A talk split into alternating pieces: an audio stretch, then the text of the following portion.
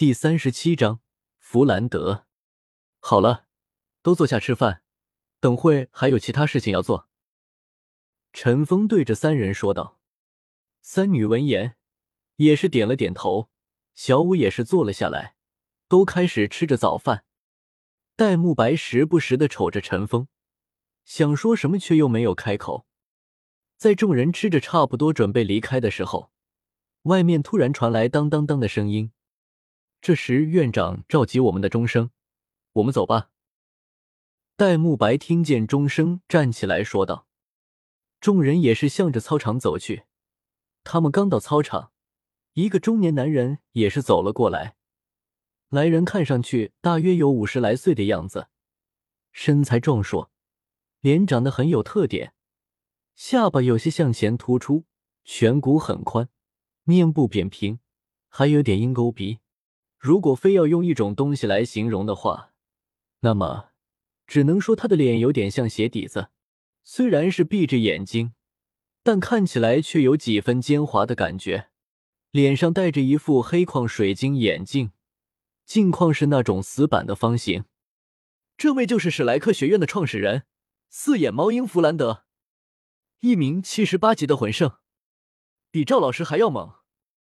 而且他拥有飞行类兽武魂，在战魂师中也算是相当少见的。胖子就是他的嫡传弟子。戴沐白介绍道。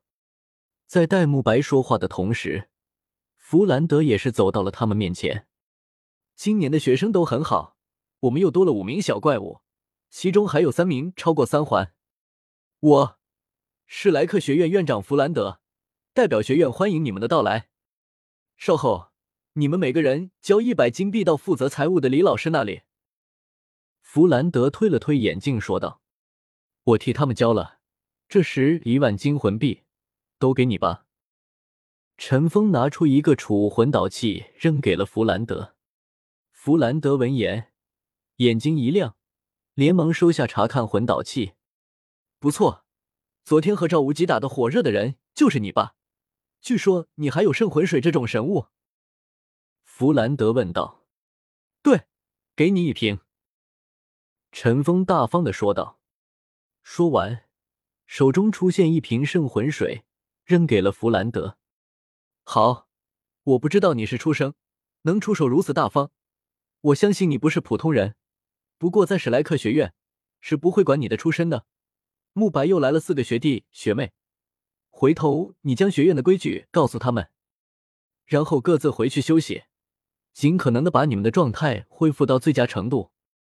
今天的第一堂课将在晚上开始。弗兰德看了一眼戴沐白，说道：“好。”戴沐白答应道。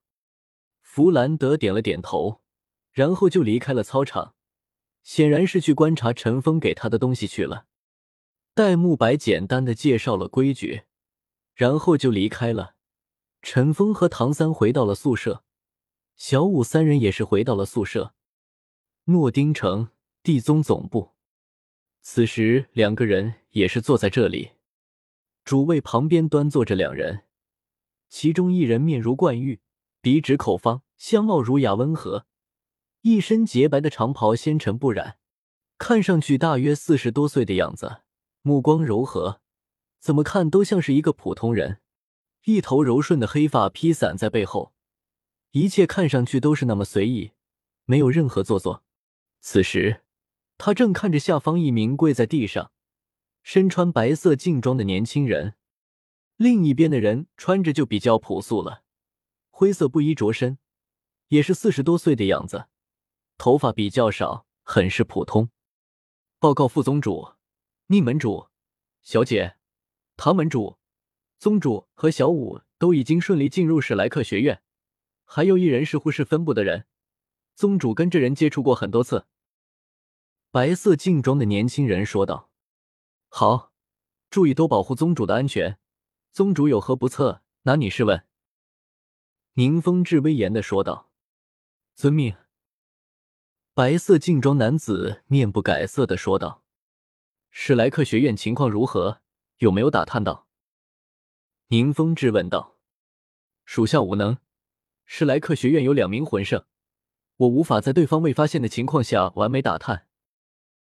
白衣劲装男子无奈的说道：“这里的院长是我的朋友，相信你也听说过黄金铁三角，弗兰德就是其中一绝，七十六级魂圣的实力。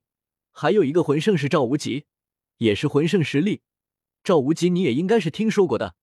白衣虽然是魂斗罗，但不被发现的却有点难。”大石微笑的说道：“宗主选择的史莱克学院，应该是没有什么问题的，还是要相信宗主的。”宁风致点了点头，道：“夜幕降临，史莱克学院院长四眼猫鹰弗兰德正站在大操场上，看着眼前的全部八名学员。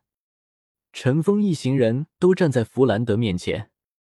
我对你们最基本的要求就是听从我的命令。接下来，你们将开始来到史莱克的第一堂课。你们每个人都将独立完成自己的课程，别怪我没有事先声明。”如果你们做的不够好，那么不死也要脱层皮。弗兰德推了推眼镜，望着眼前的这些少年道：“你们现在要做的事就是锻炼身体。一个魂师最重要的就是身体。你们跟着我跑。”弗兰德再次说道。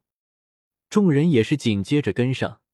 弗兰德始终保持在一个相当快捷的速度上，此时就看出八名学员之间的实力差距了。陈峰实力最强，当然是第一个。马红俊则是落在了最后一个的位置。奥斯卡就在马红俊前面。他们此行的目的地就是索托城。从史莱克学院到索托城并不远，眼看着就要到索托城南城门的时候，弗兰德也是停了下来。此时天已经黑了下来，不过索托城还是畅通无阻。尽管现在天已经黑了。但索托城却像是刚刚睡醒一般，甚至比白天更加热闹。街道两旁，所有店铺都是灯火通明。一些只在晚上才出来营业的小商贩们，也纷纷找到自己最习惯的地方卖一些小吃或者是小物件之类的东西。这种景象，陈峰还是第一次见到。在索托城停留了两日，但晚上都没有出来过，也是没有注意这方面。他们走到一个茶馆。弗兰德指向前方，众人顺眼望去，在距离茶铺不远的地方，有一大片高大的建筑物。从他们这个角度，只能看到那个建筑物有着近百米的高度，巨大无比，在夜幕之中显得极为深沉。从那巨大的建筑物中，隐隐有光芒闪烁。